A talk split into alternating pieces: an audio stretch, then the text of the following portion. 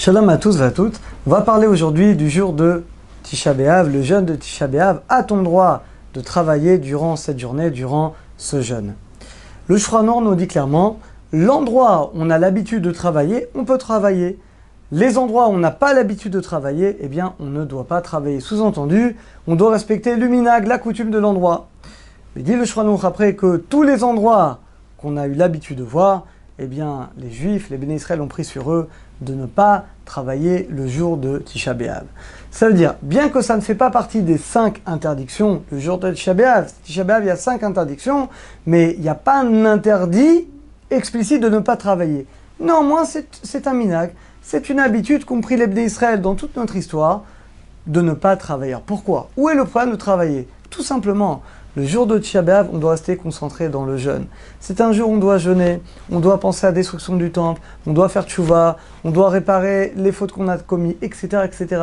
Si quelqu'un est occupé toute sa journée à travailler, comment il va réfléchir, comment il va faire tchouva, comment il va prier, comment il va étudier la Torah? Il y a des choses qu'on peut et qu'on doit étudier le jour de Tisha Donc finalement, pour toutes ces différentes raisons, les Chachamim nous demandent de ne pas travailler. Donc on ne peut pas dire que c'est une interdiction, mais on va dire que c'est plus un conseil. Et aujourd'hui, où on n'a pas l'habitude de travailler, eh bien on doit s'efforcer de ne pas travailler. C'est-à-dire concrètement, si vous avez la possibilité de poser votre jour de congé, eh bien vous devez le poser.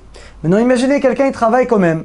Alors, s'il travaille, dit non, si quelqu'un fait un travail le jour de Tisha il n'y aura pas de bracha de ce travail-là. Donc ça veut dire qu'il n'y a absolument aucun intérêt, parce que même si quelqu'un y travaille, eh bien finalement, il n'y aura absolument aucune bracha de ce travail.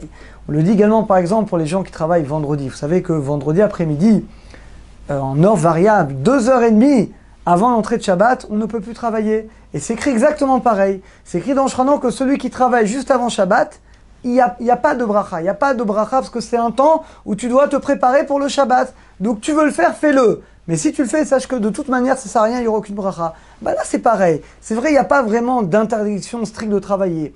Mais c'est pas bien si tu travailles, ça va te séparer de l'importance de l'importance de ce jeûne et de et des moments de prière et des moments d'étude. Et en plus, de toute manière, de travailler, ça ne servira à rien parce qu'il n'y aura pas de bracha.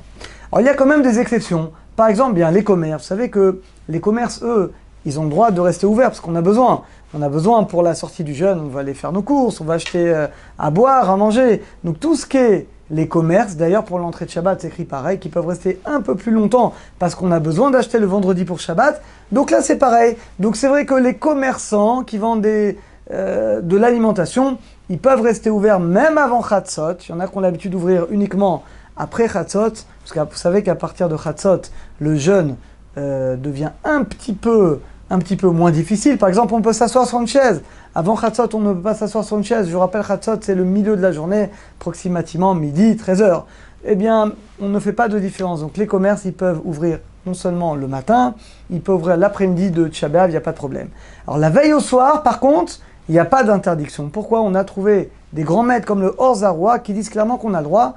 Donc, c'est-à-dire concrètement, la veille au soir, bien que le jeûne, il a démarré. Vous savez que Tchabav est le seul jeûne avec Ippour on commence à jeûner la veille au soir, mais la veille au soir, il n'y a pas d'interdiction de travailler. Ça commence uniquement le matin de B'Av, jusqu'évidemment jusqu'à la fin de B'Av. Autre permission d'avoir à Eved, une paire d'argent. Alors vous savez, cette c'est exactement comme Chol Vous savez, Chol c'est les jours de demi-fête. Par exemple, Pessah, Sukkot, entre le premier jour de Yom Tov et le dernier jour, ou en France, les deux premiers et les deux derniers, les jours de demi-fête. Normalement, on ne peut pas travailler. Mais s'il y a une paire d'argent en jeu, je peux éviter la perte. Donc là, c'est pareil. Imaginez que vous avez un client et si jamais vous l'avez déjà signé, mais si jamais, je ne sais pas, vous ne lui faites pas signer un document, vous ne faites pas quelque chose d'urgent pour lui, il va annuler. Donc vous allez perdre de l'argent.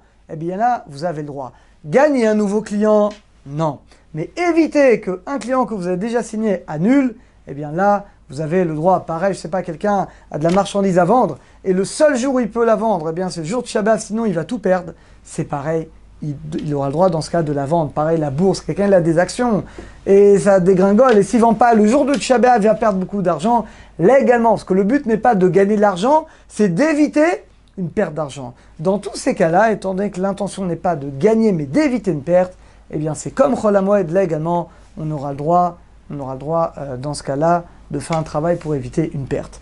Par contre, si vous voulez écrire, par exemple pour des livrets Torah, euh, je sais pas, vous pensez, vous voulez écrire des cours de Torah, etc., il n'y a aucun problème, parce que là, vous le faites bien entendu. Vous le faites pour l'étude, pour, la Torah, surtout qu'on risque d'oublier. Si vous n'écoutez pas, vous entendez un très beau cours le jour de B'Av, écrivez-le. C'est dommage, si vous ne l'écrivez pas, bah, vous l'oublierez. Donc dans tous ces cas-là, bien entendu, on a le droit. Donc résumé, il est vivement recommandé de ne pas travailler le jour de Tisha B'Av. La veille au soir, on a dit on peut.